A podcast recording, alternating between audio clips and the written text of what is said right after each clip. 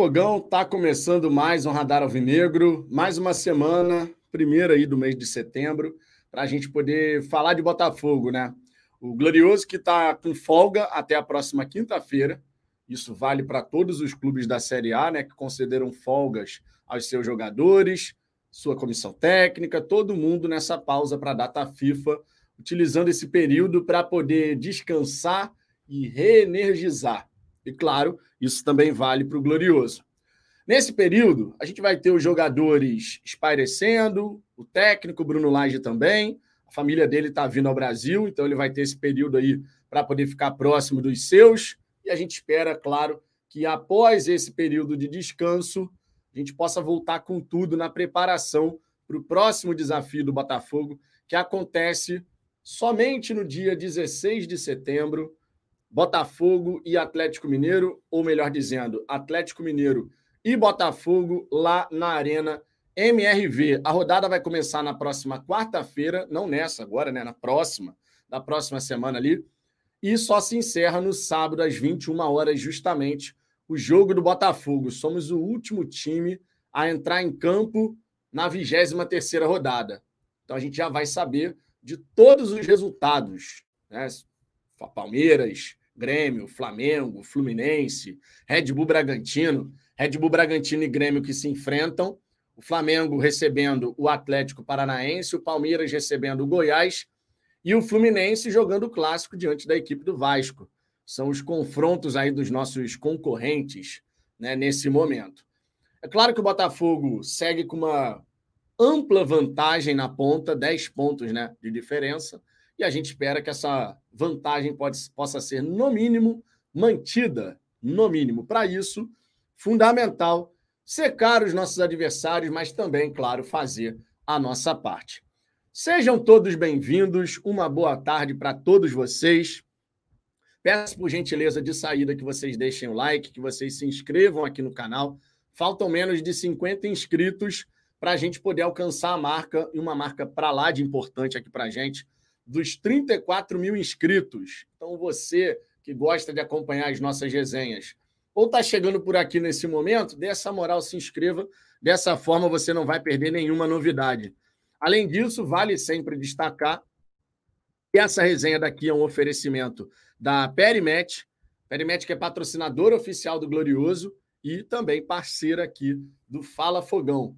É, a gente não vai ter jogo agora dos campeonatos nacionais, né, dos campeonatos internacionais, mas teremos os jogos das seleções. E você, claro, pode fazer a sua fezinha através da Perimet. Eu peço, por gentileza, que você que não se cadastrou ainda na Perimet utilize o nosso link, porque dessa forma você dá essa moral, você fortalece a nossa parceria, que tem como grande objetivo justamente gerar novos cadastros para patrocinador oficial do Glorioso. E quando você se cadastrar utilizando o link que está na descrição desse vídeo, ou então no comentário fixado aqui no chat, vocês devem utilizar o cupom LUNA. Tá aqui, ó, cupom LUNA. Dessa forma, você vai ter o bônus de boas-vindas, né? A partir de 50 reais de depósito, a Perimet coloca o mesmo valor que você em forma de bônus para que você fique com o dobro do valor que você colocou. Então, se você colocar 50 lá na conta da Perimet, Perimet vai colocar mais 50. E aí você tem que prestar atenção, porque tem uma, algumas regras para você poder utilizar e resgatar esse bônus, né? Você tem que fazer a sua fezinha algumas vezes ali no período de sete dias, respeitando as regras do site, logicamente. Daqui a pouquinho, que é uma hora mais ou menos, a gente faz o nosso momento Perimet. Nesse ponto da resenha, contudo, a gente vai em frente, vai passar aqui na galera do chat para ver o que, que vocês estão falando. Beleza? Dito isso, vamos em frente aqui, começando os nossos trabalhos nessa semana. Deixa eu passar aqui na galera de, de saída, né? O Thiago Lincoln. Fala, Vitão. Bom dia. Boa tarde. É, uma ótima semana. Será que nosso treinador tem crise de ansiedade? Será que isso? O Botafogo teria que ter um cuidado especial com ele já na questão, lá na questão mental, cara, as declarações do Bruno Lage chamaram bastante a atenção. É, o fato dele ter colocado o cargo à disposição né, foi alvo aí de muitos e muitos comentários, não é para menos. Né? Estranho seria ninguém falar nada sobre isso. E o GE, ele fez uma matéria que eu achei interessante, porque foi meio que um compilado aqui, né? De declarações, de questões que já foram abordadas em coletivas com o Bruno Lage. E tem dois trechos que chamaram bastante a minha atenção, sinceramente. E eu quero trazer aqui de saída, já que você levantou essa questão, eu quero trazer aqui de saída essa informação, né? Porque foram duas declarações que, quando a gente vai conectando os pontos a partir dessa, dessa última coletiva, né, do clássico diante da equipe do Flamengo, algumas coisas podem ser faladas a respeito, né? Então tá aqui a matéria do GE aí ó, na tela para todo mundo ver, né? Por que Bruno Lage colocou o cargo à disposição no Botafogo? Veja outras falas de incômodo do treinador. E aí tem duas, duas, precisamente duas que eu quero trazer aqui. Deixa eu botar aqui no ponto. Que eles fizeram tipo uma linha do tempo, né? No dia 12 de julho, a coletiva de apresentação, dia 19 de julho, estreia na Sul-Americana, né? Ele jogando pela Sul-Americana. Também tivemos aqui no dia 12 de agosto a vitória de virada sobre o Internacional. E aí tem um trecho aqui, mais especificamente falando, este aqui, ó, que eu quero falar, além desse um outro logo abaixo. Abre aspas. Parece que era tudo perfeito antes da nossa chegada, que a equipe jogava sempre bem, que a equipe marcava gols sempre, que a equipe jogava na Sul-Americana com a mesma qualidade do brasileiro, que a equipe nunca tinha sido eliminada nas competições. Não. Aconteceu disso tudo antes de chegarmos. Aqui dá para perceber, e a gente, de repente, na ocasião, não deu a, a devida atenção a essa declaração, mas agora, pensando nessa última coletiva, né, para a gente poder conectar os pontos, agora, quando a gente lê essa declaração do Bruno Lage à época, dá para perceber que sim, já existia um incômodo em relação à comparação constante com o trabalho do Castro e do Caçapa. O que é natural de acontecer, obviamente, né? Ele chega para substituir o Luiz Castro, o Cláudio Caçapa, mesmo que interinamente ele teve quatro jogos, quatro vitórias, e é natural que as comparações aconteçam. Né? Estranho seria a gente simplesmente ignorar o período que a gente teve ali com o Castro e também com o Caçapa, né? Mas já dava para perceber aqui nessa declaração do Bruno Lage esse incômodo. E, sinceramente, não há o que fazer quanto a isso. Ele vai ter que saber lidar com as comparações constantes. Ele até deu essa declaração agora, né, dizendo que a, a torcida já está no modo campeão. E ele falou sobre isso, né, nessa derrota para o Flamengo. Ele colocou isso aqui, ó. Abre aspas. Desde o primeiro jogo, sou questionado em tudo, o que é normal de acontecer também. É o treinador, o time jogou, vai ser questionado. Se o time ganha, os elogios acontecem. Se o time empata ou perde, os questionamentos também. Faz parte do futebol, né? E imagino o Laje tá acostumado e habituado a esse tipo de situação.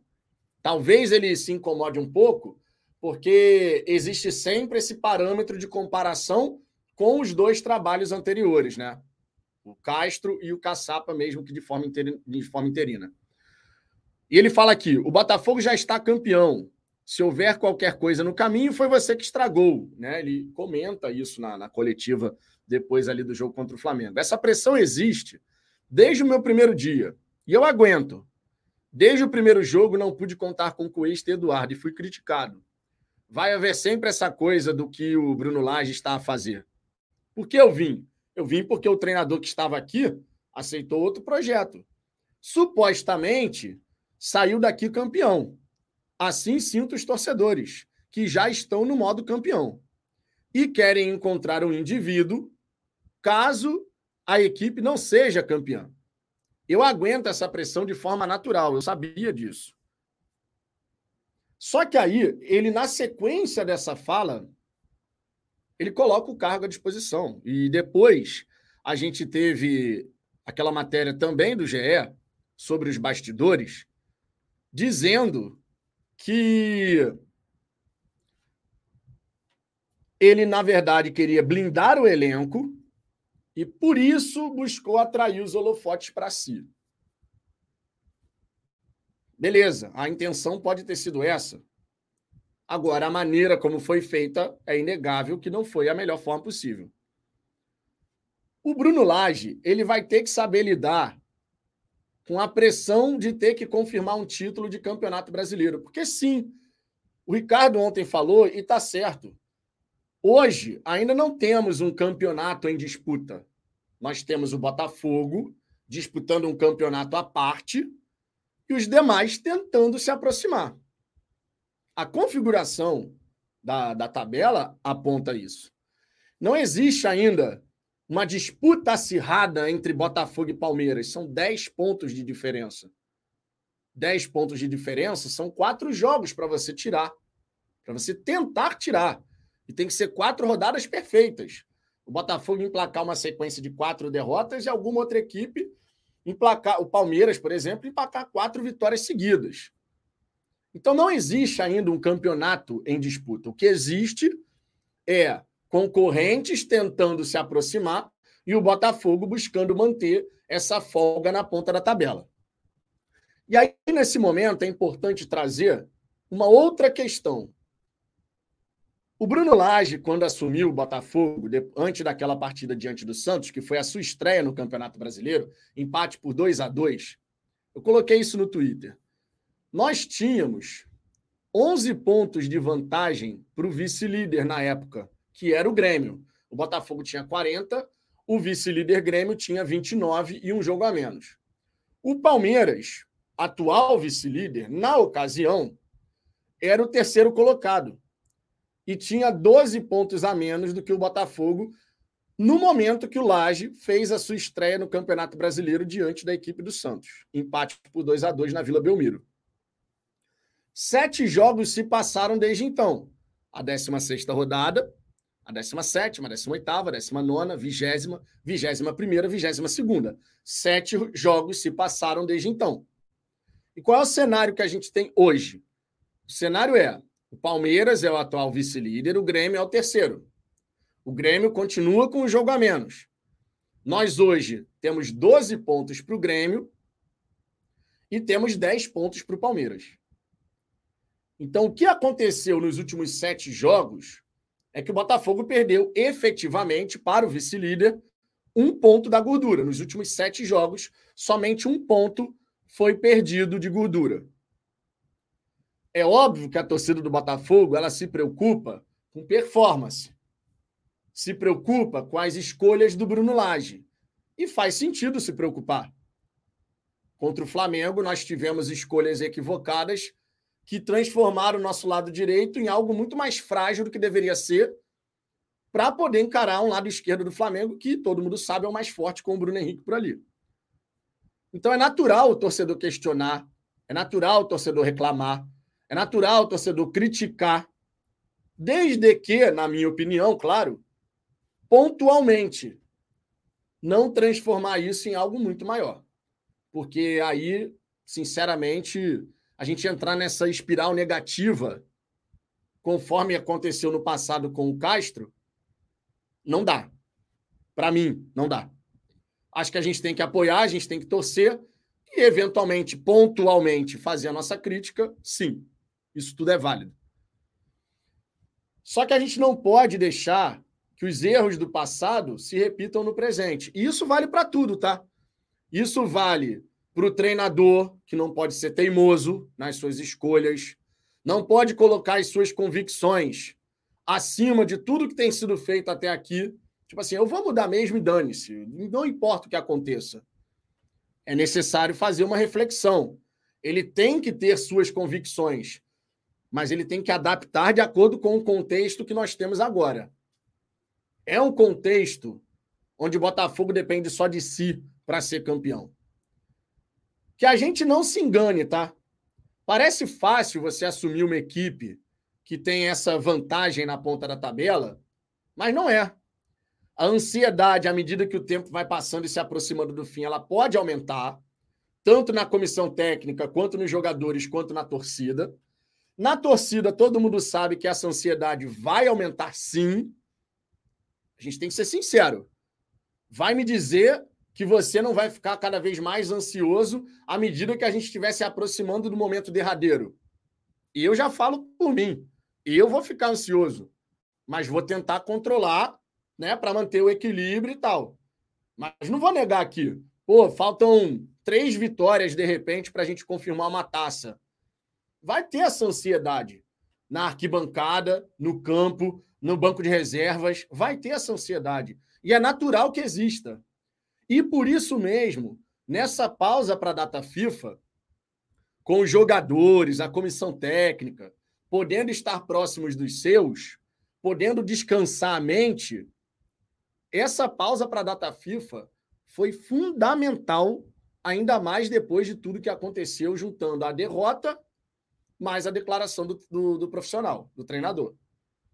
Que a gente possa tirar o máximo proveito desse período porque lidar com pressão vai ser assim até o final. Questionamentos vão acontecer até o final.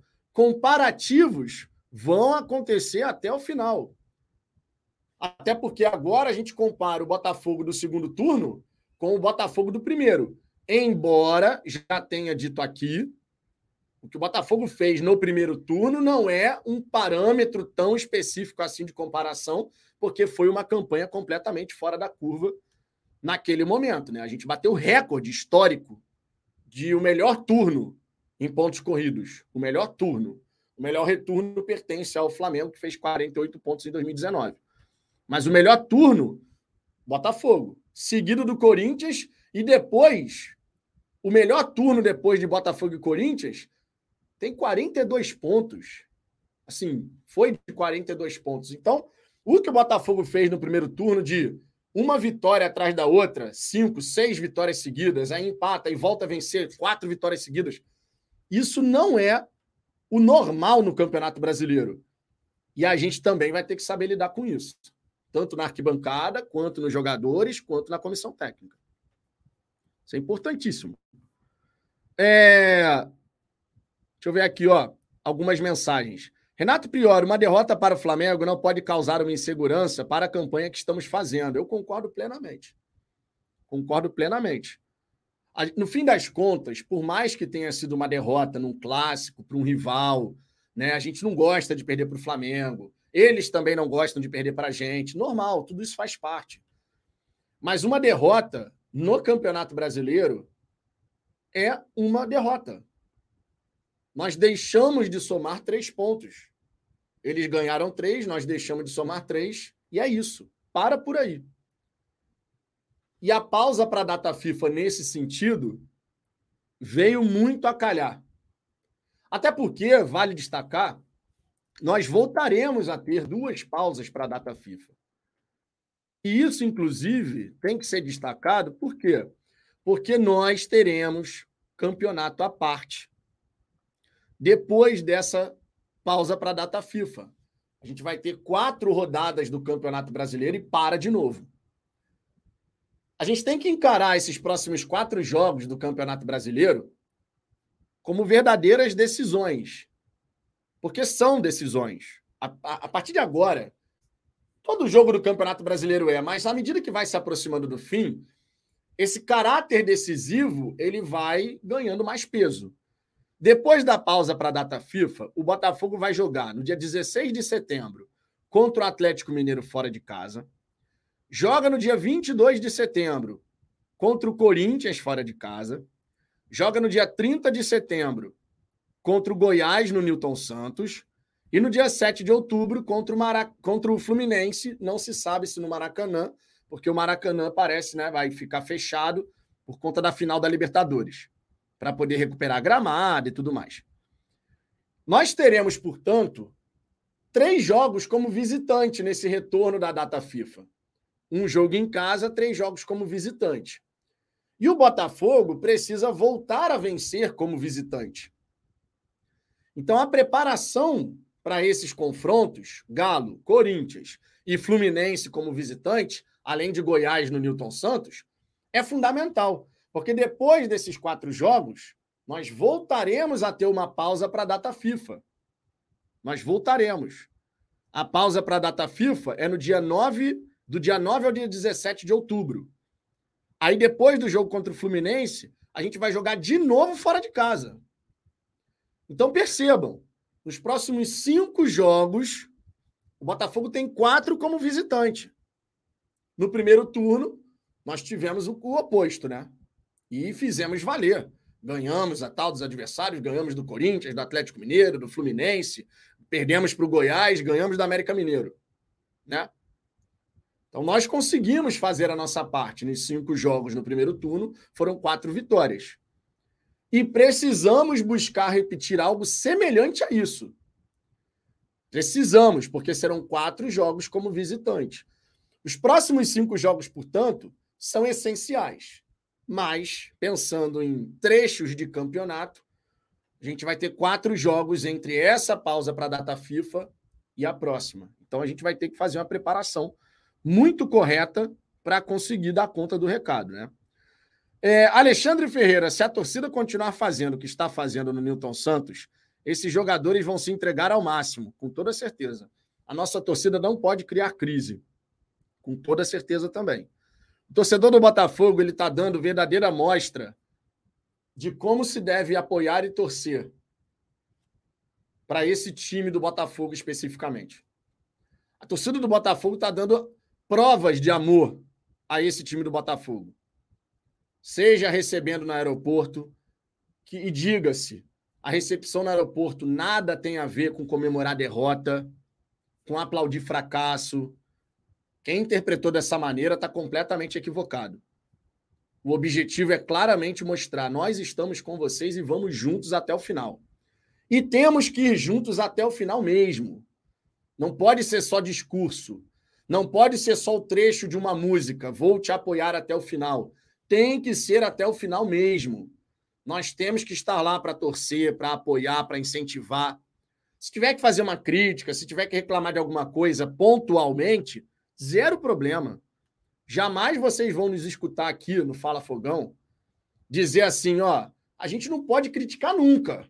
Você não tem o direito de criticar nunca, pelo amor de Deus. A gente jamais vai falar isso aqui. O que a gente sempre vai buscar falar é: tudo nessa vida tem que ter equilíbrio.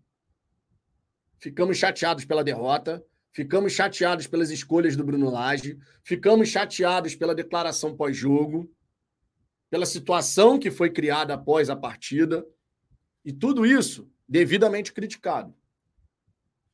Ponto. Daqui para frente, vamos voltar a ficar no modo apoio Vamos voltar a torcer, incentivar da maneira como a gente vem fazendo. Porque a gente tem feito a diferença. A gente tem feito a diferença. Não vamos ganhar todas. Não vamos ganhar todas. E nem precisamos para ser campeões brasileiros. Mas o papel da torcida está muito claro. Não é entrar na espiral descendente negativa do mesmo modelo que a, no mesmo modus operandi que a gente teve na época do Castro. A gente não pode repetir esse erro do passado. A gente tem que fazer diferente agora.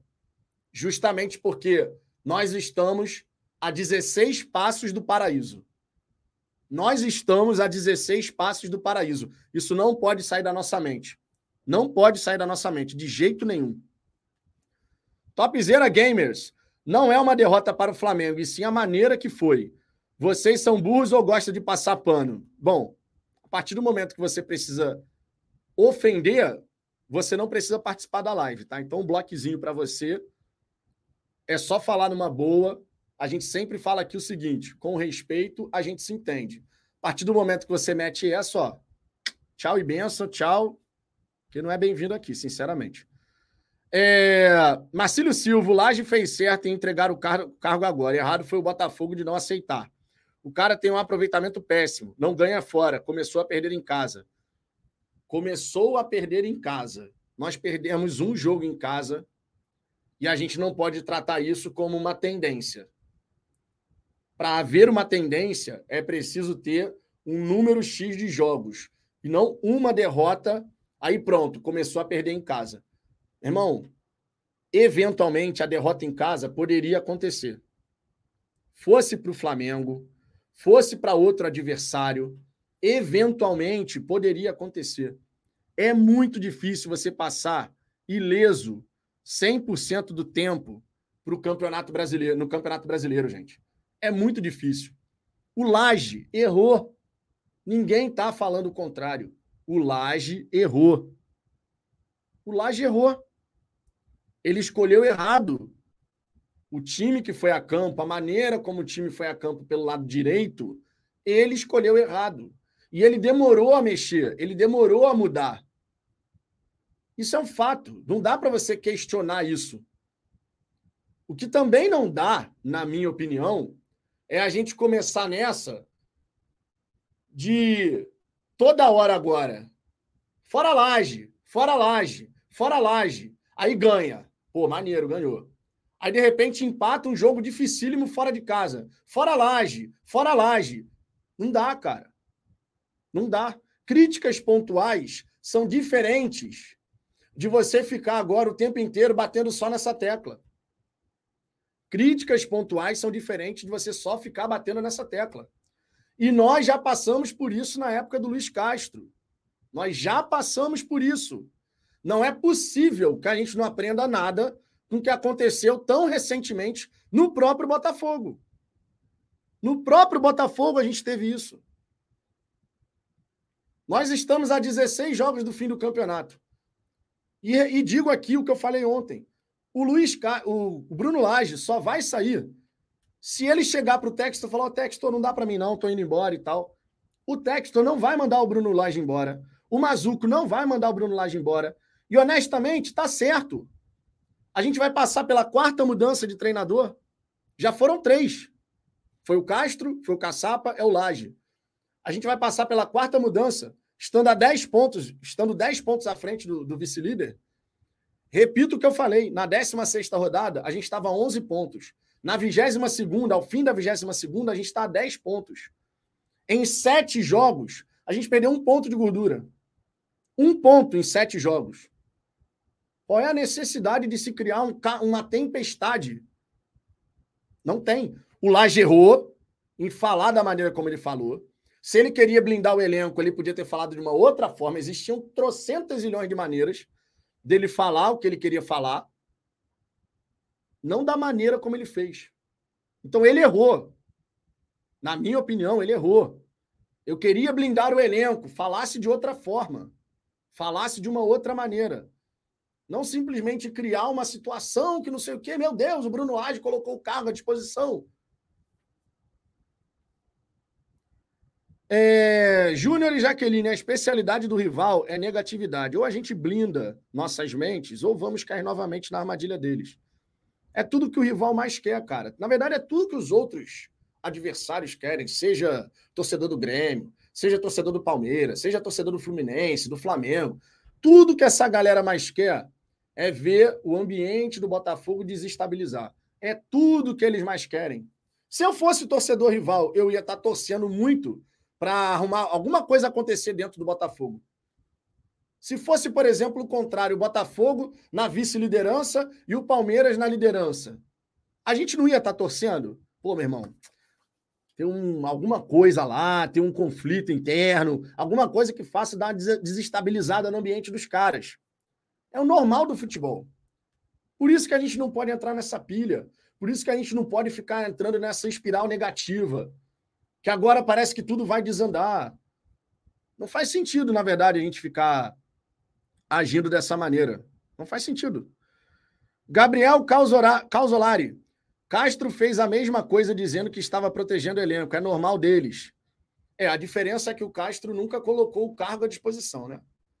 Por isso que eu estou falando. A maneira como você fez é que causou impacto. O Castro, ele chegou eventualmente e falou: se eu sou um problema, a direção pode me mandar embora. Se eu sou um problema. Ele falou dessa forma. Ele não simplesmente chegou e falou: meu cargo está à disposição. Por mais que o teor da mensagem acabe indo numa mesma direção, mas são formas diferentes de você falar. E ainda tem o seguinte: tinha acabado de acontecer uma derrota num clássico, onde tudo, tudo reverbera mais. Tudo, tudo, tudo, tudo. Sempre que tem um clássico, sejam elogios, sejam críticas, vai reverberar muito mais do que se fosse, por exemplo, o jogo contra o Goiás, sabe? Tem pesos diferentes. E nós sabemos que tem pesos diferentes. Ninguém vai chegar e vai falar que não. É, deixa eu ver aqui. Anderson Dias, você sugere o quê? Ficamos vendo ele fazer bobagem, ficar indo ao aeroporto e ficar passando a mão na cabeça dele? Anderson, eu, eu, enquanto torcedor, eu acredito que nesse momento a gente precisa apoiar, transmitir uma mensagem positiva, mostrar que a gente está com os caras. É a minha visão apenas. Eu só estou compartilhando a minha visão. Vai ter torcedor, e de repente é o seu caso, que vai achar que não. Que tem que tocar o terror, que não sei o quê, que tem que pressionar, que tem que fazer não sei o quê. São visões diferentes. No fim das contas, não significa que eu estou certo, você está errado ou vice-versa. Eu não vou concordar com uma visão como essa e provavelmente você não vai concordar com a minha visão. E está tudo bem. A gente tem que ter, inclusive, a capacidade de saber dialogar, né? Agora, um ponto que eu trago aqui, e, e isso é uma questão que não tem como discutir. Quando goleou Curitiba, a gente teve esse, esse Laje é um burro. Quando amassou o Internacional, a gente teve esse Laje é um burro, fora Laje. Quando ganhou o Bahia por 3 a 0 a gente teve. O Laje é burro, tem que mandar ele embora. A gente não teve. Sabe por que, que a gente não teve? Porque ganhou. Porque ganhou. Então tem muito torcedor que não aceita outro resultado que não seja a vitória. Eu quero ganhar sempre também. Não me entendam errado. Eu quero ganhar sempre. Mas numa partida de futebol, primeiro, existem três resultados possíveis: vitória, empate, derrota. E segundo, tem um adversário do outro lado com o mesmo objetivo que a gente, que é vencer. Nem sempre a gente vai conseguir sair vitorioso. Por isso que eu digo que a gente não tem que ficar sendo refém da nossa campanha no primeiro turno. O que, que seria ser refém da nossa campanha no primeiro turno? Achar que só é aceitável a campanha do Botafogo no segundo turno se a gente repetir o que fez no primeiro. Sendo que no primeiro foi uma campanha de exceção. Foi o ponto fora da curva. Não foi a regra.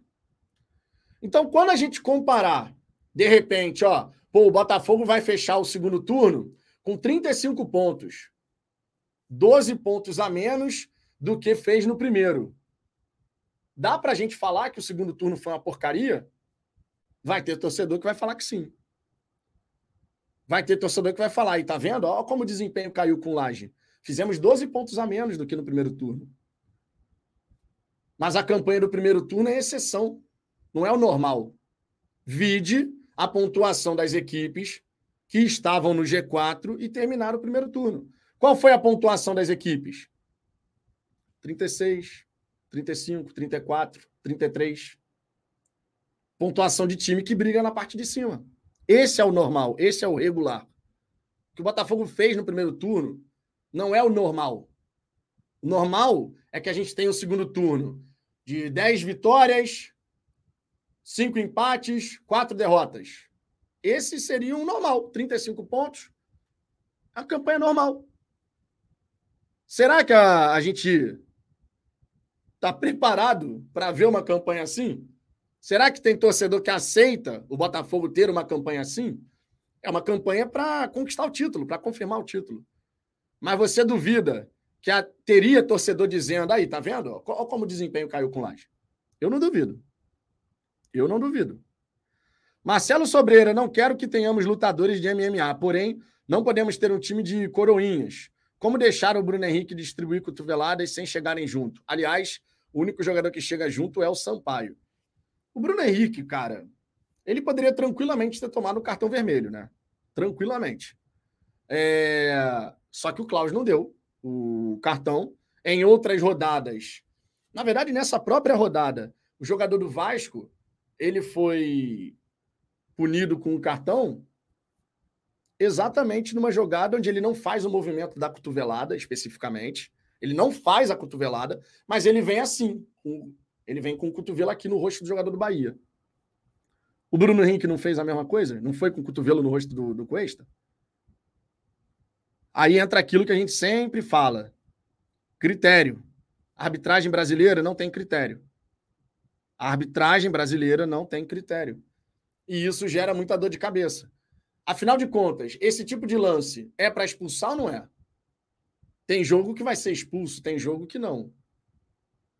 Mas você não consegue, de repente, estabelecer uma orientação, uma orientação, uma diretriz para todos os árbitros. Ó, esse tipo de lance é passível de cartão vermelho. Esse tipo de lance. Cotovelo no rosto de um adversário, cartão vermelho. Só que não tem critério. Não tem critério. Em um jogo é, no outro não. O primeiro gol do, do Flamengo, o Bruno Henrique estava em posição de impedimento. E ele pressiona o Marlon Freitas, então ele participa do lance. Por que, que o VAR não traçou as linhas e anulou o gol? Claramente o Bruno Henrique estava na frente, não tem nem discussão em relação a isso. E claramente o cruzamento era para ele e ele participa, porque ele chega junto do Marlon Freitas na bola pressionando o Marlon Freitas. Isso aconteceu e a gente não pode simplesmente falar que não, porque aconteceu. Helder Francisco, Laje não mentiu. A galera acha que já é campeão. Se não repetir ou melhorar o desempenho, ele não presta. O Laje é técnico tanto quanto os outros. Ele vai colocar o estilo dele, ele não é clone. Esse é um ponto interessante. Esse é um ponto interessante. É natural que ele vá colocar um pouco da identidade dele. Mas é importante também que ele entenda o contexto que ele está inserido. Ele chega no meio de um campeonato com o Castro e o Caçapa tendo passado pela equipe, um time que está na ponta da tabela com ampla vantagem para os seus concorrentes e que vem jogando bem. Acho que todo mundo concorda com isso. Botafogo, antes da chegada do Laje, todo mundo falava: pô, o Botafogo está jogando muito bem, consistente, fora de casa mais pragmático, conforme sempre foi a identidade dessa equipe, tá? Sempre foi. Botafogo fora de casa sempre foi pragmático e bastante eficiente, e por conta dessa eficiência ganhamos inúmeras partidas. Não só nessa temporada, como na última, né? Campeonato Brasileiro do ano passado também foi assim. O Botafogo várias vezes tinha confrontos que a gente tomava um sufoco aqui, um sufoco ali, uma bolinha, pá, gol do Botafogo, vitória. Foram vários jogos assim no ano passado. E mesmo em algumas vitórias nossas como visitante nessa temporada também. E aí, a gente tem que comentar. Quando o Bruno Lage ele sinaliza, parece até que o time do Botafogo antes só jogava bem. Quando ele fala isso, tem um fundo de verdade. O Botafogo só jogava bem como visitante? Vamos pegar essa, essa questão. O Botafogo com o Castro, com o Caçapa, só jogava bem como visitante? Não. Não. A resposta é não. Só que o time estava conseguindo ser eficiente. Coisa que acabou não acontecendo com o Bruno Lage diante do São Paulo, diante do Santos. Nós tivemos até a chance de virar aquele confronto.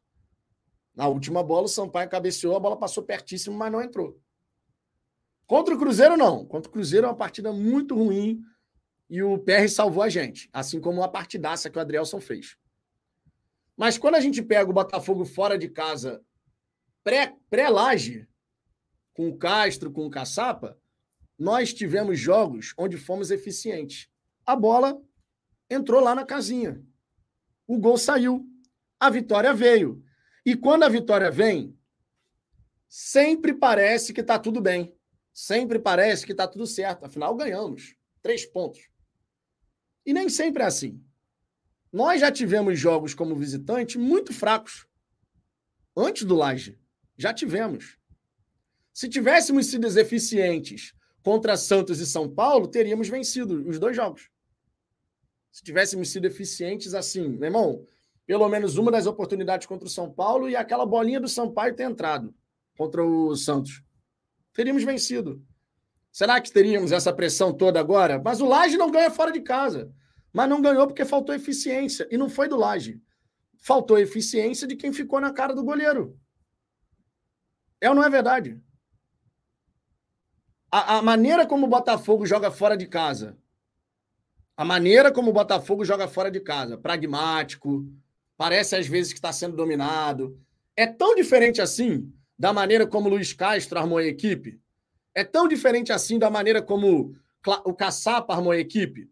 O único jogo fora de casa que eu consigo falar que o Botafogo se comportou de uma maneira muito diferente foi contra o São Paulo, onde a gente viu o time do Botafogo subir o bloco de marcação no começo do jogo e aquilo ali surpreendeu todo mundo.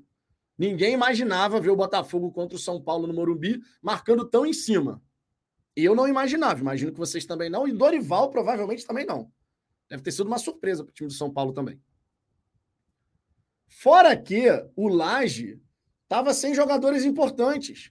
Sem o Cuesta, sem o Adrielson, sem o Eduardo, sem o Tiquinho. Tiquinho, que tem 13 gols no campeonato. Tiquinho, que tem 17 participações em gols do Botafogo no Campeonato Brasileiro. Tiquinho, que indiretamente participou do gol do Vitor Sá contra o Flamengo. Não vamos esquecer que o Tiquinho está disputando a bola dentro da área do Flamengo com dois, três jogadores. A bola fica aquele, aquela disputa pela bola, sobra para o Vitor Sá, que ajeita, bate faz um golaço. A presença do Tiquinho por diversas vezes, foi o grande diferencial para vitórias do Botafogo fora de casa. Mas nós ficamos sem o Tiquinho. Nós perdemos o Eduardo, nós perdemos o Cuesta, nós perdemos o Adrielson. E ainda assim, diante de tudo isso, da 16 rodada até agora, nós perdemos um ponto de gordura para o vice-líder. Isso é um fato, não dá para discutir. Isso é um fato. Apesar de tudo isso, da 16 rodada para a 22, nós perdemos apenas um ponto de gordura. Apesar de tudo isso que eu falei. E a pausa para a data FIFA serve para a gente poder voltar aos trilhos. A pausa para a data FIFA serve para a gente poder voltar aos trilhos. Diogo Costa, repito, minha preocupação é se ele vai ter a humildade de não mexer mais no time. Ou vai tacar o zaralho e tentar adaptar de qualquer forma esse time ao que ele pensa. Essa é minha aflição. Sua e de muitos outros torcedores.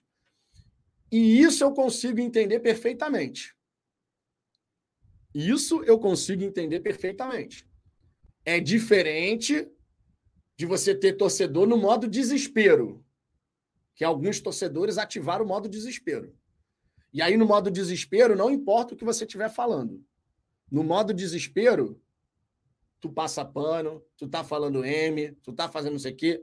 No modo desespero, todo esse discurso da, da época do Castro volta a aparecer. O que você falou faz sentido. Essa aflição sobre o Bruno Lage insistir em toda hora mexer aqui e ali, de trocar jogador de posição, isso faz sentido. Tanto é que a gente tem falado, é importante o Bruno Lage fazer um exercício de reflexão entender o contexto onde ele está inserido. A equipe do Botafogo, ela estava rodando muito bem. Sim, com margem para melhorar, com margem para crescer. O Laje, ele vai colocar um toque pessoal, o que é natural, e ele foi contratado inclusive para isso, com o respaldo do John Textor. O próprio Textor deu esse respaldo na coletiva de apresentação do Laje. Diga-se. Então não é que ele está fazendo isso na cabeça dele e a diretoria está tá assim, ó. Pô, esse Laje aí, hein? Contratando o cara, falando para ele não mexer em nada e ele está mexendo em tudo. Não foi isso. As palavras do Textor, quando o Laje foi apresentado, é que, primeiro, ele entende o medo da torcida, da torcida. Ele falou bastante disso. Aí eu percebo a torcida com medo das mudanças que o Laje pode vir a fazer. Eu percebo a torcida com medo disso, daquilo. E aí tem aquela célebre frase do texto dizendo que títulos se conquistam com amor, não com medo. Títulos se conquistam com confiança, né? Não com medo.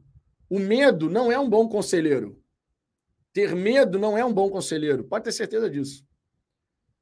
Mas a aflição do torcedor do que que está por vir e essa aflição, ela se mistura com a ansiedade da aproximação do fim do campeonato, essa eu consigo compreender perfeitamente.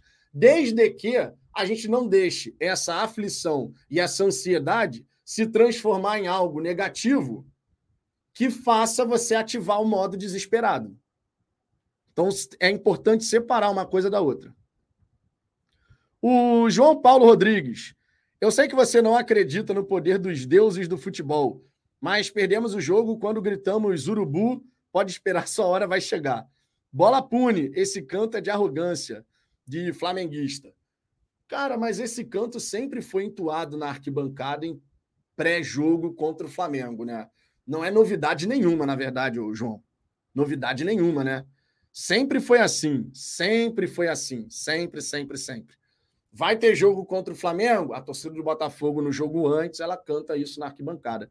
Então não é novidade a gente ter esse tipo de canto na arquibancada quando o próximo confronto é contra a equipe do Flamengo. Sinceramente, não tem novidade alguma nisso.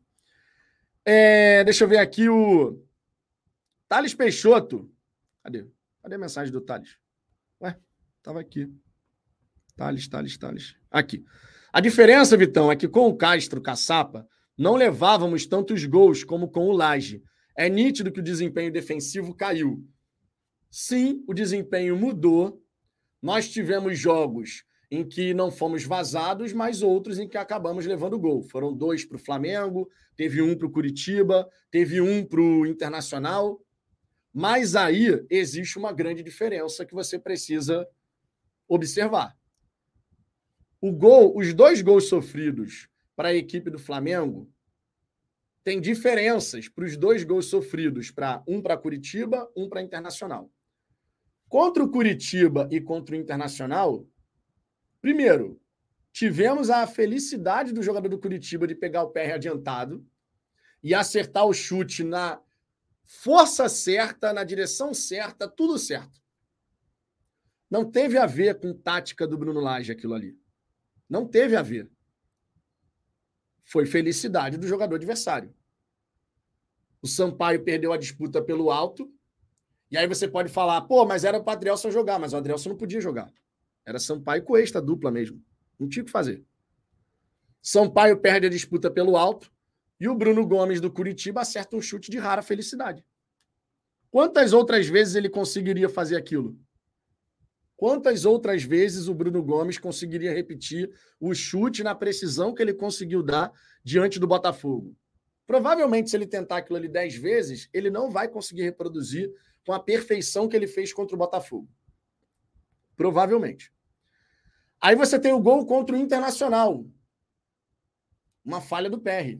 O chute veio em cima dele. E o PR falhou. Saiu o gol do Internacional. Mas teve a ver com parte tática? Teve a ver com as escolhas do Bruno Lage? Não, não teve. Só aí são dois gols que a gente tem que fazer uma observação, botar asterisco. Só aí. Contra o Flamengo é diferente. Só que aí a gente também tem que falar outra coisa. O gol contra do Marlon Freitas o Bruno Henrique estava adiantado e o cruzamento foi para ele. O cruzamento foi mirando o Bruno Henrique. E o Bruno Henrique está adiantado, claramente você consegue ver pela linha da grande área. O VAR não chamou, a arbitragem não deu no campo, nada disso. Por quê? Porque foi gol contra.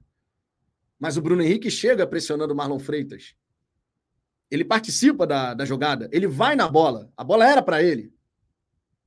A gente tem que fazer essa observação. Da mesma maneira o Bruno Henrique poderia ter tomado cartão vermelho. No jogo contra o Vasco, o braço alto do Jair no rosto do adversário gerou cartão vermelho. O próprio Cláudio já expulsou jogador numa circunstância parecida. Por mais que o Bruno Lage tenha errado com a escalação do nosso lado direito. Isso não apaga. Ele errou. Mas você tem sempre que ir analisando. E tem outra. O Botafogo está mais ofensivo. O Laje já comentou sobre isso, dizendo que os próprios jogadores querem ser mais pressionantes.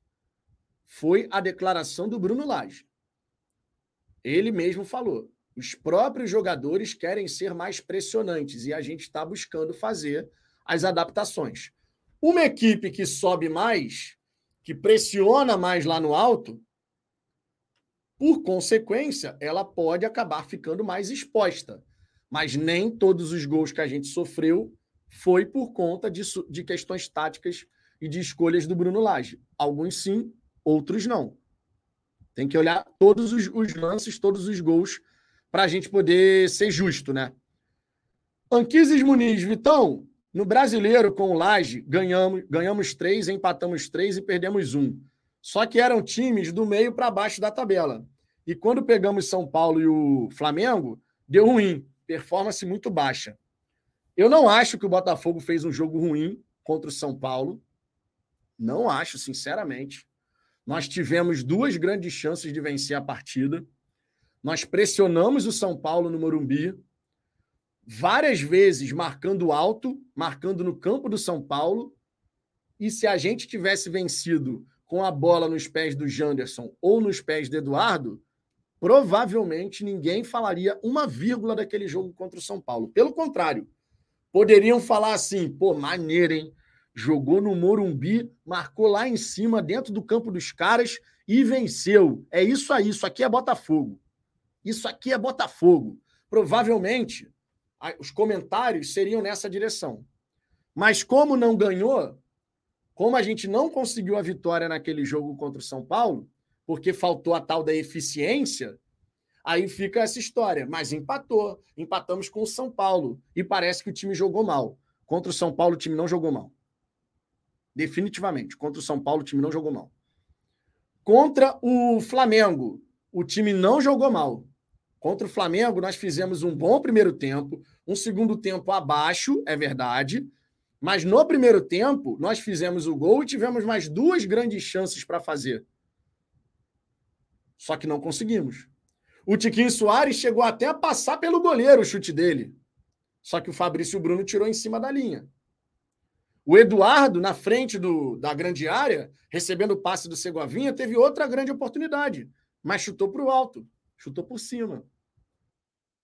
E diga-se, foi a quarta vez que o Eduardo teve a chance frente com o gol, o gol, não só o goleiro, né? Porque tinha alguns jogadores do Flamengo ali, mas foi a quarta vez que a gente teve o Eduardo frente, de frente com a baliza, e ele não conseguindo fazer o gol.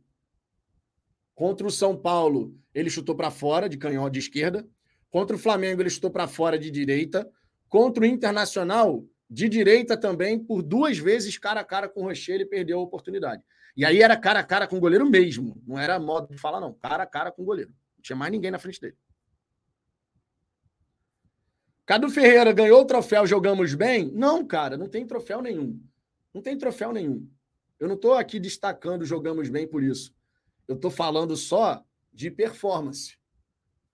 Eu estou falando de performance. A gente jogou bem contra o São Paulo. Faltou eficiência. A gente jogou bem contra o, o Flamengo, especialmente no primeiro tempo. Mais no primeiro tempo do que no segundo. Mas faltou eficiência também. Nós tivemos chances para vencer o clássico. Não foi só o Flamengo que teve, nós tivemos também. Mas não vencemos, desperdiçamos as nossas oportunidades. E do lado de lá, teve o primeiro gol, o lance do Bruno Henrique, que o Marlon Freitas acaba colocando para dentro, mas o Bruno estava impedido e participa do lance. Ele vai na bola, ele ataca a bola, ele pressiona o Marlon. E tivemos o lance onde o lado direito do Botafogo muito exposto, o Bruno Henrique aproveitou. Mas não tem essa de troféu jogamos bem. Não existe essa, cara. Falar sobre futebol, falar quando a gente jogou bem, quando a gente jogou mal, isso tudo é normal, né?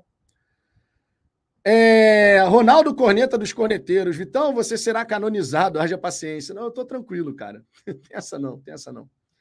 O Leontino Costa, PR fez uma defesa importante no jogo. Nós perdemos dois gols, fora a bola do Tiquinho que o Beck tirou de dentro do gol. Foi o que eu falei o Botafogo não fez um mau jogo contra o Flamengo. O primeiro tempo foi melhor do que o segundo. Mas o Botafogo não fez um mau jogo contra o Flamengo. Só que no fim das contas, o resultado é rei. O resultado é o que vai fazer o torcedor achar que tá bom ou tá ruim. A verdade é essa. No fim das contas, o torcedor, de forma geral, ele vai querer ver o quê? Qual foi o resultado da partida? Não jogamos nada, mas ganhou? Tá ótimo. E na verdade não tá ótimo. Ganhamos, ok, mas a gente tem que buscar melhorar. Por isso que o Bruno Lage ele deu essa declaração. Quando se, e foi logo no começo do trabalho dele. Quando se ganha, nem tudo tá bem. E quando se perde, nem tudo tá mal. E é verdade. Podemos ter jogos onde a gente sai derrotado, e você fala assim, pô, não era para sair derrotado nesse jogo, meu irmão. Não era para sair. Você acha em sã consciência que a torcida do Grêmio, quando fala daquele jogo contra o Botafogo, você acha em sã consciência que a torcida do Grêmio fala assim: contra o Botafogo a gente jogou mal, né? A gente perdeu? Vocês acham em sã consciência que o torcedor do Grêmio, quando olha para Grêmio e Botafogo, 2 a 0 Botafogo lá, eles vão falar, pô, o Grêmio jogou malzão, perdeu o Botafogo aqui, jogou mal, né? O Grêmio amassou o Botafogo no primeiro tempo. Quem era o comandante? Era o Caçapa. Era o Caçapa. Que é tão querido aqui pela galera, porque em quatro jogos venceu as quatro. Mas foi amassado pelo Grêmio. Só que ganhou, foi eficiente. Quando teve a chance, botou a bola lá dentro. Ganhou. E o próprio Caçapa deu uma declaração à época da partida, dizendo: Eu falei para os jogadores, é um milagre a gente estar tá com 0 a 0 no placar ainda. Vamos nos reorganizar para voltar melhor no segundo tempo. O próprio Caçapa deu essa declaração. Mas por que, que o Caçapa ele é tão querido pelo torcedor? Porque ganhou os quatro jogos, cara. Não interessa se foi amassado pelo Grêmio. No fim das contas, ganhou. Então é disso que se trata muitas vezes. O Bruno Lage poderia estar fazendo todas as mudanças que ele está fazendo. Se a gente tivesse vencido o Flamengo, o São Paulo, o Santos, tivesse mais nove pontos na tabela, todo mundo ia estar assim, aí, tá vendo? Esse time joga demais, irmão. O treinador chega, muda um monte de coisa, a gente continua ganhando. Porque no fim das contas é o resultado que vai falar mais alto. E é compreensível, porque você vai olhar a tabela e vai ver a pontuação. Agora, faz sentido a gente só analisar futebol por esse prisma? Quando ganhou por 3 a 0 o Bahia, o Bruno Lage foi sensacional. Ganhou por 3 a 0 pô. Não deu nem chance para o Bahia ganhar a gente. Contra o Internacional, que exibição maravilhosa. Saiu atrás do placar, o time continuou em cima, foi 3 a 1 podia ter sido 5. Esse tipo de coisa a gente precisa sempre pontuar. Se o Caçapa tivesse perdido dois jogos nos quatro que fez, a galera ia ter a mesma opinião sobre o Caçapa? Provavelmente não. Porque ele, de repente, teria perdido para o Grêmio lá. Que seria um resultado normal, inclusive. A maioria dos times que vai lá na arena do Grêmio perde. A gente foi lá e ganhou mesmo tendo sido amassado no primeiro tempo. Que bom, né? Que bom. É, deixa eu ver aqui, o Carlos Maia. A boa e velha ginástica mental para tentar defender o indefensável. Tá de sacanagem. Cara, se disso tudo aqui que eu tô falando, tu acha que tem ginástica mental para defender o indefensável, paciência, irmão. Paciência, de verdade. Se você quer ficar vociferando, se você quer ficar rangendo os dentes, pedindo fora Laje eternamente, falando que o Laje é burro, falando que o Laje é mau treinador, repetindo tudo aquilo que a gente passou na época do Luiz Castro, fique à vontade. Fique à vontade, de verdade. Eu aqui estou dando só a minha opinião. Estou dando a minha opinião. Só isso. É, Thales Peixoto, pô, Vitão, hoje você está com muito se, se isso, se aquilo. No futebol não existe se, sim eficiência. E eu estou falando disso também, né, Thales? Eu estou falando de eficiência também. Acabei de falar o exemplo do jogo contra o Grêmio. Fomos eficientes. Contra o São Paulo, não fomos eficientes. Jogamos mal contra o São Paulo? Na minha opinião, não. Mas não ganhamos. Então, na visão da maioria, contra o Grêmio foi melhor. Só que contra o Grêmio a gente foi amassado. Tá entendendo o que, que eu estou querendo mostrar? Nós fomos eficientes no segundo tempo contra o Grêmio, vencemos por 2 a 0.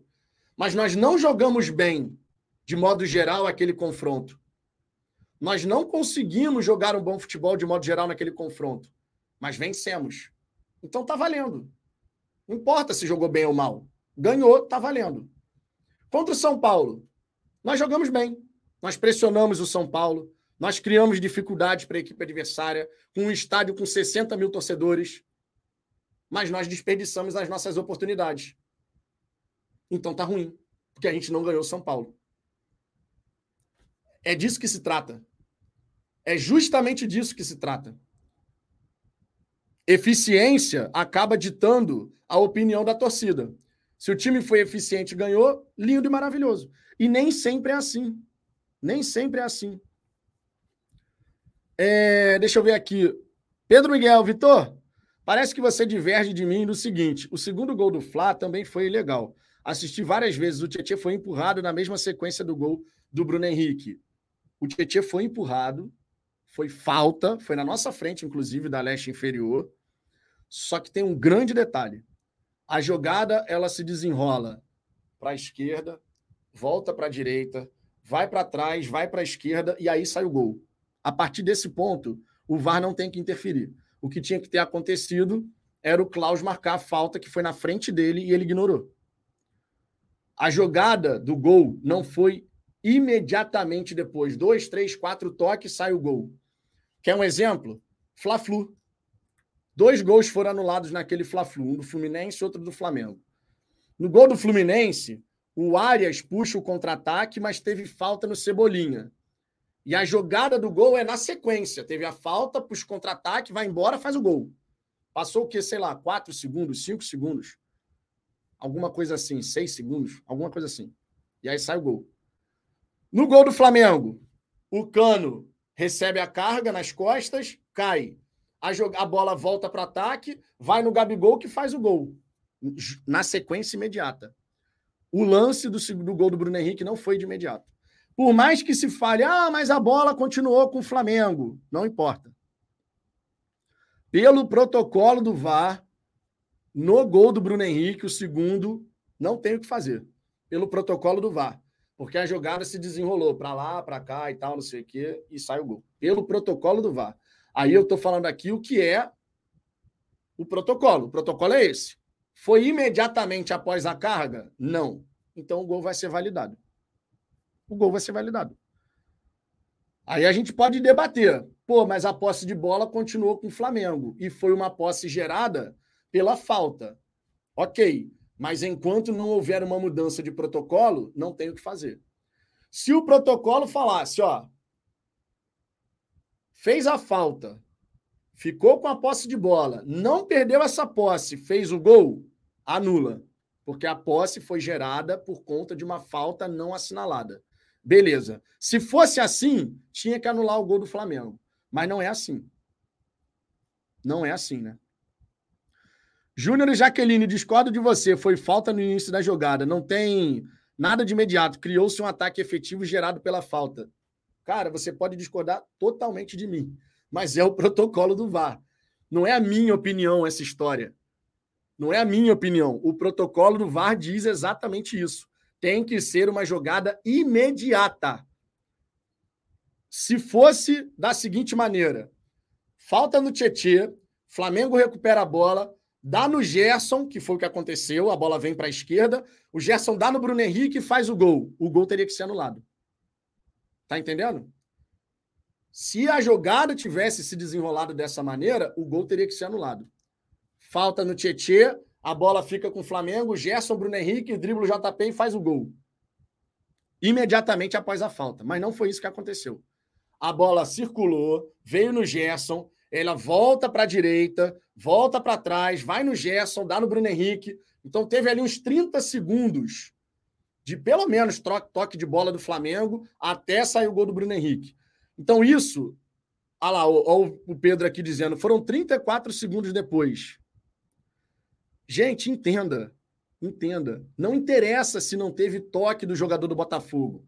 À medida que o tempo passa numa troca de passes, pelo proto... isso não é minha opinião. Isso é o protocolo do VAR, ponto.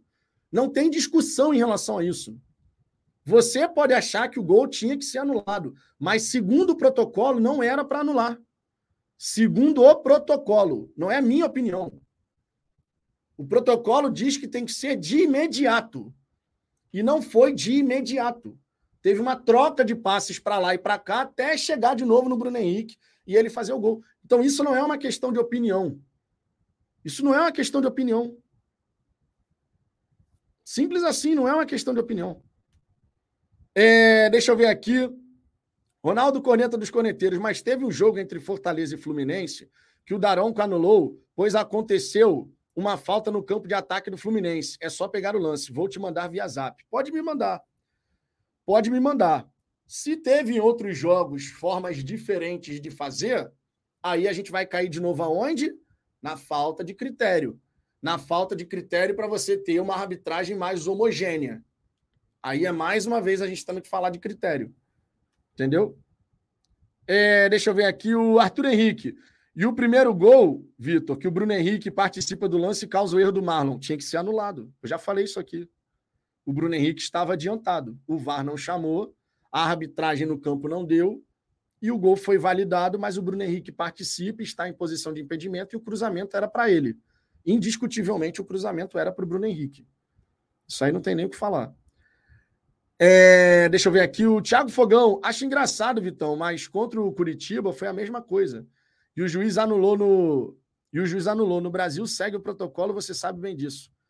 É, aí a gente pode discutir critério, por que, que o protocolo em certos jogos não são respeitados. Aí é outra história. Aí é outra história. Edinaldo Magacho, de qualquer jeito, mesmo que o protocolo dissesse que passados 15 segundos não cabe anulação, de todo jeito houve a falta. Sim, houve a falta e deveria ter sido marcada a falta. Ponto. Pedro Ferreira, Vitor é muito inocente acreditar nessa história de protocolo. Isso é desculpa. Cara, meu irmão, aí vai de cada um, não é questão de acreditar. Eu estou falando qual é a informação. Eu não posso simplesmente aqui, gente, entendam. Eu não posso simplesmente aqui comentar, falar que, na minha opinião, tinha que ser anulado e dane-se o protocolo que está escrito. Eu não posso chegar aqui e falar isso, ignorar a existência do protocolo. Se o protocolo não é respeitado em todas as partidas, aí é uma questão dos clubes, de modo geral, todos eles, entrarem na CBF com uma, com, sei lá, uma recomendação, qualquer coisa do tipo, falando que isso tem que ser ajustado. Se o Botafogo se sentiu prejudicado porque o protocolo não foi seguido ou porque os outros jogos, o protocolo, que o Botafogo faça uma representação na CBF, pô. Agora, da minha parte aqui, vocês querem o quê? Que eu fale o quê? Dane esse protocolo. Tem que anular o gol mesmo. O protocolo está aí para ser seguido. Se os outros não estão seguindo, então que o Botafogo faça a representação. Que o time que se sentiu prejudicado faça uma representação. Que obrigue a CBF a padronizar essa questão. E não simplesmente, beleza, saiu o gol. O protocolo diz que tem que ser tal coisa, não foi tal coisa, e você deixa por isso mesmo. O Vasco, outro dia, não fez uma representação na CBF? O gol do Vasco foi anulado. Segundo analistas de arbitragem contra o Palmeiras, aquele gol do Vasco não tinha que ter sido anulado. Estava impedido na origem, mas o impedimento não foi marcado e depois teve uma nova origem, quando o Richard Rios tenta afastar. Mas o gol foi anulado por conta do impedimento inicial. O Vasco chegou, fez uma representação. Mas sabe por que, que nada muda? Porque os times só se doem quando eles são os prejudicados. Quando o prejudicado é outro, ninguém está nem aí. Os times tinham que sentar com a CBF e falar: Ô CBF, olha só, vamos criar aqui os padrões e os parâmetros pelas quais toda arbitragem tem que se guiar. Não pode, num jogo, você considerar uma jogada 40 segundos depois e no outro jogo, uma jogada com 34, você simplesmente fala: ah, isso aí mesmo. Aí cabe aos clubes, gente. Mas na hora de comentar aqui, eu não vou simplesmente passar uma informação equivocada para vocês. Eu não vou fazer isso. Eu tenho que comentar aqui com base no que é o protocolo atual.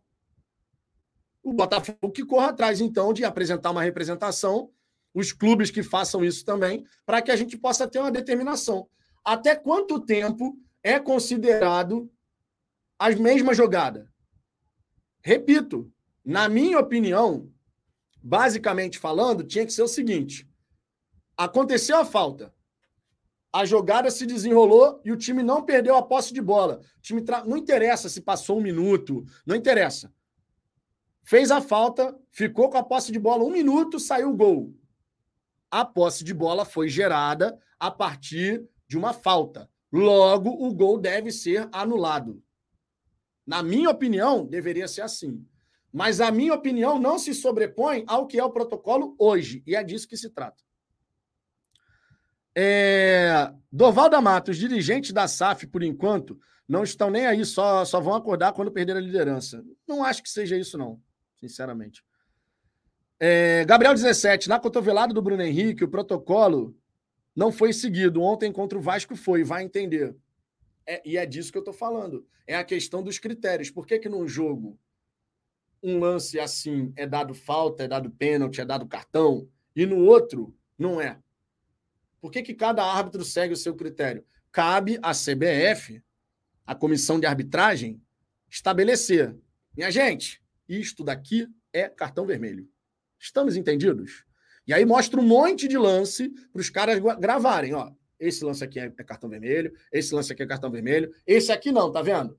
Esse aqui primeiro bate o antebraço e depois vem para o cotovelo. Ou seja, ele faz assim, assim. Tem que ter o critério, cara. Tem que ter o critério. Senão a gente vai sempre ficar nessa. Sempre vai ficar nessa. É, RTM, eles são incompetentes, vão ficar com dor de cabeça falando dos erros da arbitragem. Ainda tem isso também. Né? É... Júnior e Jaqueline, a questão é muito óbvia. Existe uma intenção clara de fazer os resultados. O Palmeiras outro dia estava reclamando aí do sistema, não estava? O sistema não quer que o Palmeiras seja campeão. Vai ver se o Palmeiras reclamou quando o erro da arbitragem foi a favor deles. É o que eu estou falando sempre. Os times só se doem quando é contra. Os times só se doem quando é contra. O Palmeiras falou um monte. Porque o sistema não quer. Não é bom para o sistema o Palmeiras duas vezes seguidas campeão. Palmeiras, eu estava outro dia mesmo falando isso. Aí, na sequência dessas declarações, tiveram dois gols que, pô, não era para valer, mas valeu, e é isso aí mesmo. E o Palmeiras ficar feliz da vida, não tá? Felipe Menezes, na sua opinião, o que é possível ser feito? Todos os jogos vemos erros da arbitragem e do VAR. Os clubes abrindo reclamação com a CBF nada sendo feito. É incrível isso. Sabe o que é possível ser feito? Quando os clubes se separarem da CBF para fazer a liga, que tudo isso que a gente sempre reclamou, que tudo isso seja revisto.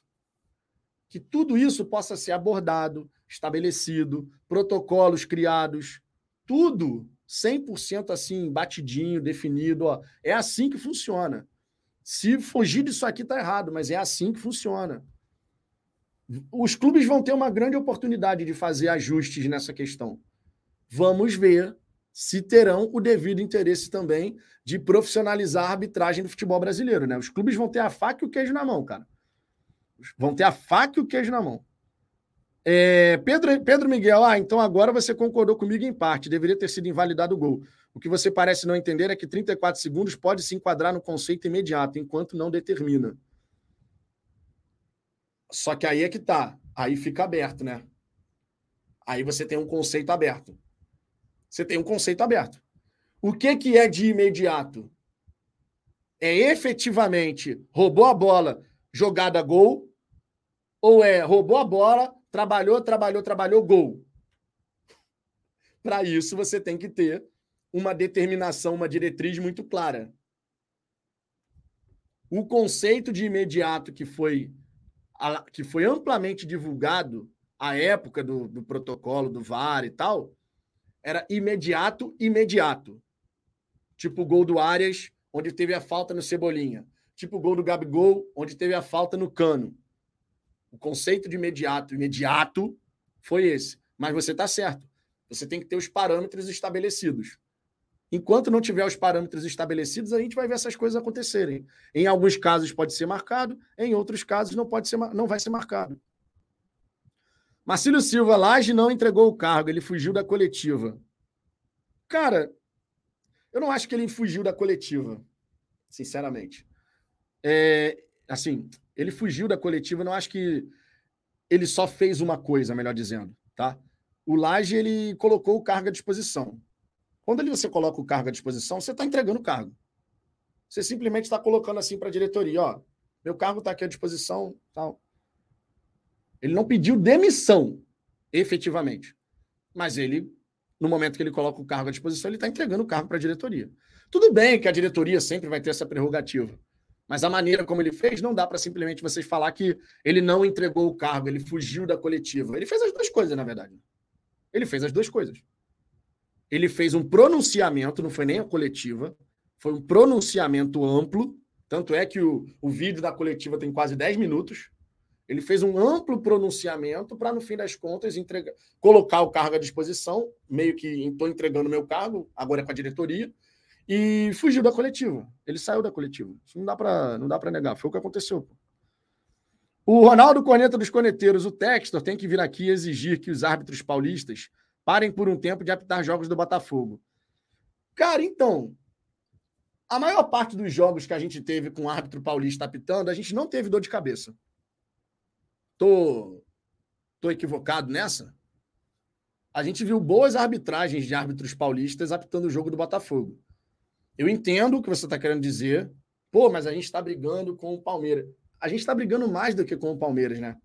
A gente está brigando com o Palmeiras, que é o vice-líder atual, com 10 pontos.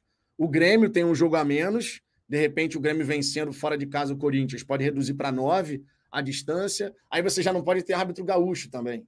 Então você não pode ter árbitro paulista, não pode ter árbitro carioca, por razões óbvias, e não pode ter árbitro gaúcho. Aí então só vai apitar jogo do Botafogo, árbitro de Minas Gerais, árbitro do Espírito Santo, árbitro do, do Ceará,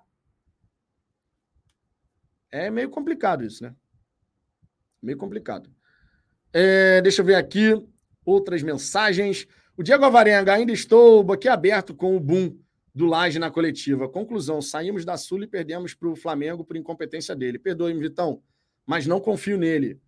Nem precisa confiar, ô, ô Diego. Vamos ser sinceros, tu não precisa confiar no Laje. Você tem que torcer para que ele acerte mais do que erre. Só isso. No fim das contas, tu não precisa gostar do Laje, tu não precisa morrer de amores pelo Laje, tu não precisa achar que o Laje é o melhor técnico da história do futebol. Tu não precisa nada disso. Nada disso. A gente só tem que torcer para que o Laje acerte mais do que erre. Que o saldo seja positivo para que a gente conquiste o título do Campeonato Brasileiro. No fim das contas, é isso, né? RTM 87, os próximos dois jogos te preocupam? Todo jogo preocupa, cara. Todo jogo preocupa. Se a gente for parar para pensar, nos próximos cinco jogos, são quatro como visitante. Quatro como visitante nos próximos cinco jogos. Certo? A gente vai ter que voltar a ganhar, ganhar fora de casa.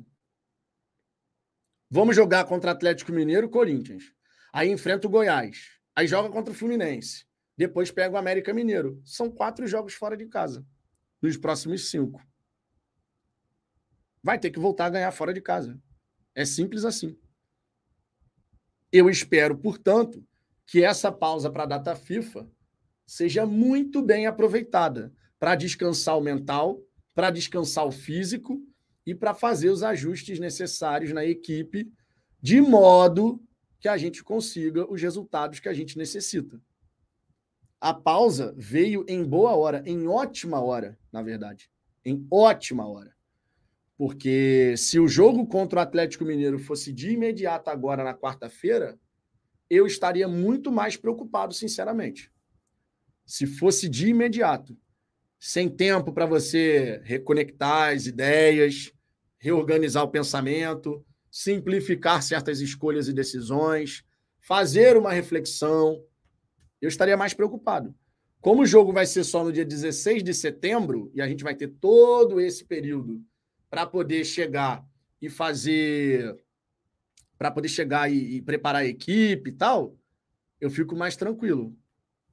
Sidney Santos, Vitor, você continua com a opinião que o clube não errou em contratar jovens para posições críticas, como lateral e ponta? Muito fácil criticar o treinador e não olhar para a diretoria. Cara, a maneira como o Botafogo contratou foi uma mescla, né? Experientes e jovens. E eu acho que foi uma mescla interessante eu acho que foi uma mescla interessante. Eu não vou agora duvidar da capacidade e do potencial do Segovinha, porque ele não foi bem. Ah, ele não foi bem no último jogo e nesse. Aí, dois jogos, então, a gente já muda o nosso pensamento. Ah, agora o Segovinha não presta. Agora o Segovinha. Não dá, né? Não estou dizendo que você está fazendo isso, não, tá? Deixando bem claro. Estou falando de modo geral. Foi uma mescla. A diretoria acreditava que o Júnior Santos seria esse titular. Só que, para o nosso azar, o Júnior Santos entrou numa espiral descendente e não consegue sair de lá. E aí a ponta direita criou uma lacuna, criou um gap. Quem que você vai colocar por ali? Vai botar o Júnior mesmo, ele estando em má fase? Vai perder o Sá na esquerda e jogar ele para a direita? Vai improvisar o Tietê? Vai com o Segovinha mesmo? Ah, Segovinha vai jogar 45 minutos, o Júnior Santos vai jogar os outros 45 minutos. Vai botar o Diego Hernandes? Também tem essa possibilidade. O que, que vai ser feito por ali? Criou-se essa lacuna por conta do Júnior ter entrado nessa fase horrível que ele está atravessando e não está conseguindo sair dela. Mas a diretoria do Botafogo certamente contava que o Júnior Santos seria esse titular. Na ocasião da contratação do Júnior Santos, eu havia comentado que eu tinha ficado decepcionado com o resultado final da janela, porque eu não esperava que quatro meses depois de uma janela aberta, a solução seria o retorno de um cara que já no ano passado a gente tinha as nossas ressalvas. Eu lembro de ter falado isso aqui. Aí o Júnior Santos emplacou uma sequência de ótimos jogos. E claro, nessa hora todo mundo chega e fala, né? E aí, vai continuar falando mal do Júnior Santos, criticando o Júnior Santos? E na ocasião que eu fiz essa declaração, eu lembro também que eu falei: o ponto positivo é que o Castro recuperou um titular. Isso é inegável. Ele recuperou um titular, é um cara que ele gosta, e de repente ele vai conseguir extrair o melhor do jogador. Infelizmente, e eu digo isso de verdade, infelizmente, aquele Júnior Santos que entrou na equipe, arrebentou, ele não conseguiu manter aquele nível de atuações. Infelizmente. Alguma coisa desconectou ali que o Júnior caiu de performance. Alguma coisa. Infelizmente. Infelizmente, de verdade. Que ele seria o titular e o Segovinha entraria de vez em quando. O Segovinha não seria titular. O Segovinha não era cotado para ser titular nessa temporada. É um jogador para entrando aos pouquinhos, vai se ambientando, vai evoluindo fisicamente, taticamente, tecnicamente, vai crescendo. Só que a gente está tendo que lidar com, com esse tipo de situação, né? É, deixa eu ver aqui. RTM 87. Quanto tempo não vivi um momento tão bom assim? Paramos para a data FIFA líderes do campeonato. O título é logo ali. Faltam 16 jogos no fim das contas, né? Sidney Santos, Vitor, confiar no Gino Santos é um erro é, enorme de avaliação. O Gino Santos nunca foi regular em time nenhum. Isso é um absurdo. É, mas foi o que a diretoria do Botafogo decidiu, acreditando que ele poderia ser o titular da, da posição. E verdade seja dita, o, o normal do Júnior Santos também não é errar tudo que ele tenta. Assim como não era acertar tudo que ele tenta. O Júnior Santos estava iluminado. Ele entrava, dava duas, três arrancadas, conseguia jogadas perigosas e a, porra, a galera ia ao delírio. Mas o normal do Júnior Santos não é nem um extremo nem outro. Não é nem errar tudo, nem acertar tudo. Tanto é que a gente brincava. O Júnior Santos ele faz algumas boas jogadas, mas a gente não sabe se no fim ele vai se enrolar ou se ele vai ser genial naquela, naquele momento. Mas o, o normal do Júnior Santos é errar e acertar, errar e acertar, errar e acertar.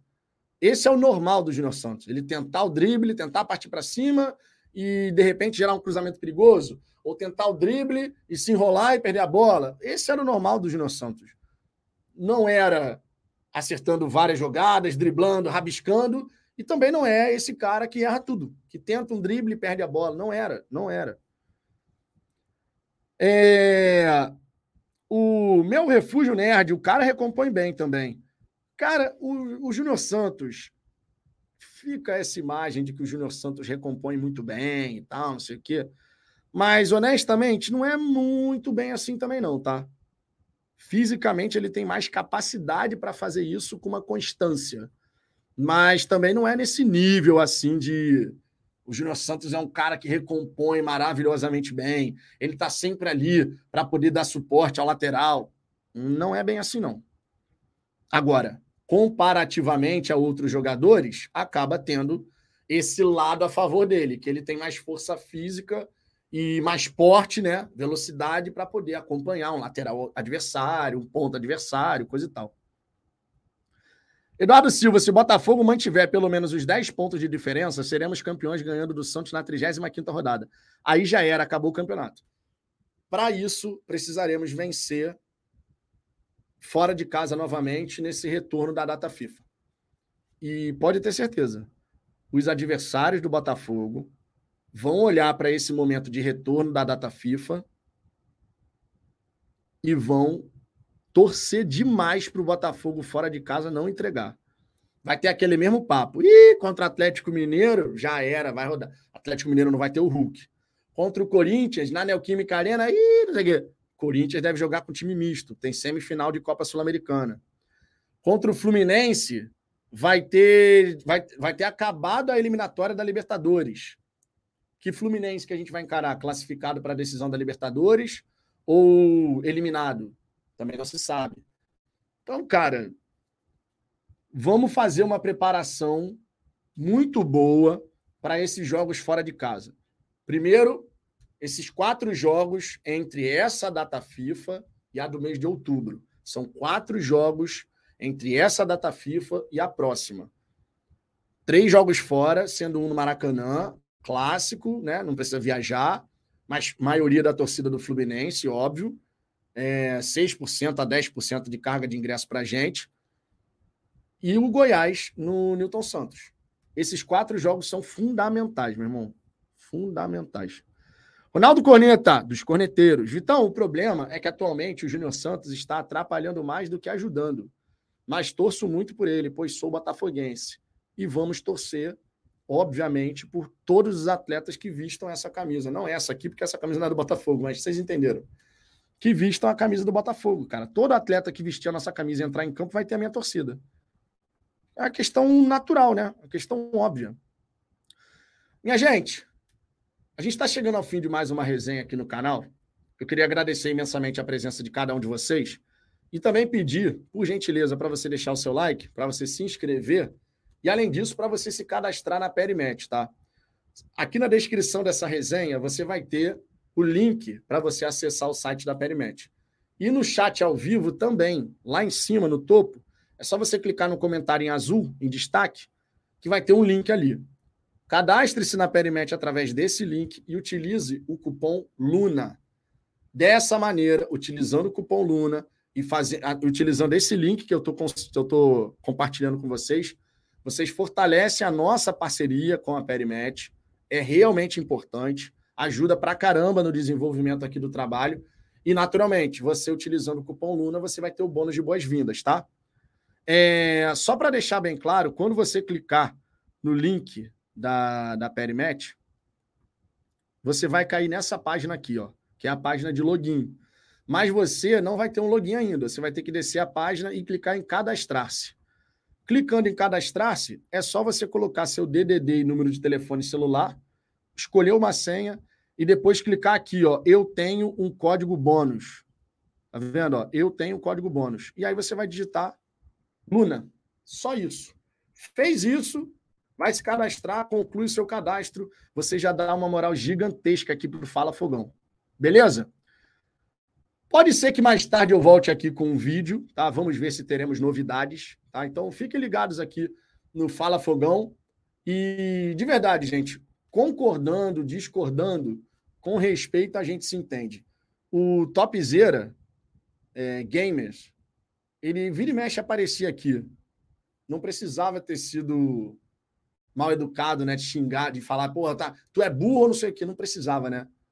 Então tomou um bloco de bobeira, porque aqui a regra é clara, cara. Se o protocolo do VAR não é, aqui a regra é clara. Jamais vou xingar vocês, mas também não quero ser ofendido, né? Tem que ser uma via de mão dupla. Fechou? Tô indo nessa. Um grande abraço para todo mundo. Um beijão no coração de cada um de vocês e ó, fui.